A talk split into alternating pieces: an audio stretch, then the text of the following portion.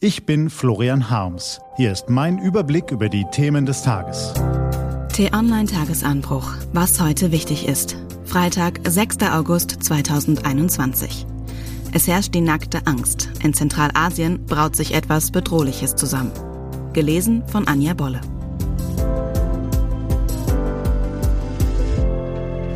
Afghanistan implodiert. Es gibt Länder, von denen man kaum jemals etwas hört und bei deren Erwähnung man erst einmal zum Atlas greifen muss. Turkmenistan zum Beispiel. Ehemals eine Sowjetrepublik, heute eine Diktatur, in der sich der Alleinherrscher mit einem bizarren Personenkult huldigen lässt. Aber das alles spielt sich fern von uns in den Wüsten und Steppen von Zentralasien ab.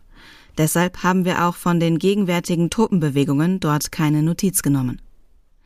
Nebenan gibt es noch ein paar Länder, die man nicht so gut kennt. Tadschikistan und Usbekistan zum Beispiel. Die halten gerade ein gemeinsames Großmanöver ab, bei dem auch russische Soldaten mitmischen. Ah, Russland, das sagt uns immerhin etwas. Aber was treiben die alle dort hinten am anderen Ende der Welt? Die Soldaten lassen nicht aus Übermut ihre Muskeln spielen, es herrscht die nackte Angst. Wie ein Dornenkranz drückt sich die Krise Afghanistans ins Fleisch der umgebenden Länder. Afghanische Soldaten, die keinen Sinn mehr darin sehen, den Taliban noch länger Widerstand zu leisten, fliehen in Scharen in die Nachbarstaaten. Bei Kämpfen vor wenigen Tagen retteten sich binnen weniger Stunden mehr als 1000 von ihnen nach Tadschikistan. Nach den Anschlägen vom 11. September 2001 trat eine internationale Koalition unter Führung der Amerikaner an, den Taliban das Handwerk zu legen. Jetzt, 20 Jahre später, sehen wir den Gotteskriegern beim Durchmarsch zu. Der Westen hat sich aus Afghanistan zurückgezogen und Afghanistan implodiert vor unseren Augen.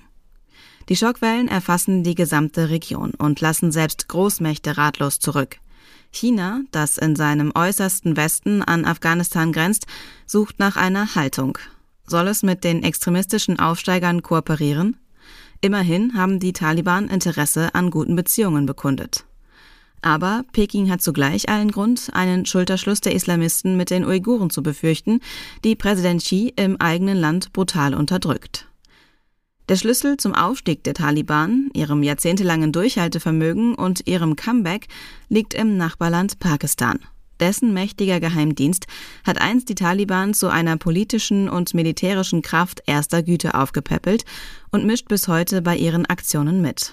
Doch Druck auf Pakistan auszuüben, um die Kämpfer zur Raison oder gar an den Verhandlungstisch zu zwingen, ist ein heikles Unterfangen. Denn Pakistan ist selbst ein klappriges Gebilde gebeutelt von Korruption, geplagt von Kriminalität, Terror und eigenen islamistischen Gruppen, hohe Arbeitslosigkeit, katastrophaler Bildungsstandard. Aber Atomwaffen besitzt Pakistan sehr wohl. Drohungen gegen so ein Land, das wollen wir lieber schnell vergessen. Was also tun? Unsere Möglichkeiten sind begrenzt. In Afghanistan ist im Moment leider nicht mehr viel zu richten. Aber wenigstens müssen wir unsere Lehren aus dem Debakel ziehen. Vor allem diese. Engagiert man sich in einem Konflikt, dann kann man nicht einfach nach Hause gehen. Jedenfalls nicht, ohne für das folgende Machtvakuum einen klaren, realistischen Plan zu haben. In Afghanistan hat es der Westen vergeigt. Im Irak oder in Mali sollten wir es besser machen. Was heute wichtig ist. Die T-Online-Redaktion blickt für Sie heute unter anderem auf diese Themen. Heute Mittag um 12.30 Uhr ist es soweit. Zum dritten Mal spielt eine deutsche Tischtennismannschaft im olympischen Finale gegen China um Gold. Ein Sieg wäre eine Sensation. Wie können Clubs trotz Corona wieder aufmachen? Das will Berlin ab heute Abend mit einem Pilotprojekt testen. Sechs Clubs sollen ein Wochenende lang öffnen, ohne Maske und Abstand, dafür mit PCR-Test für die Feiernden. Und die Rente ist nicht mehr sicher, sie bedarf dringend einer Reform. T-Online hat sich einen interessanten Vorschlag angesehen. Das war der T-Online-Tagesanbruch vom 6. August 2021. Produziert vom Online-Radio- und Podcast-Anbieter Detektor FM. Den Tagesanbruch zum Hören gibt es auch bei Spotify. Einfach nach Tagesanbruch suchen und folgen.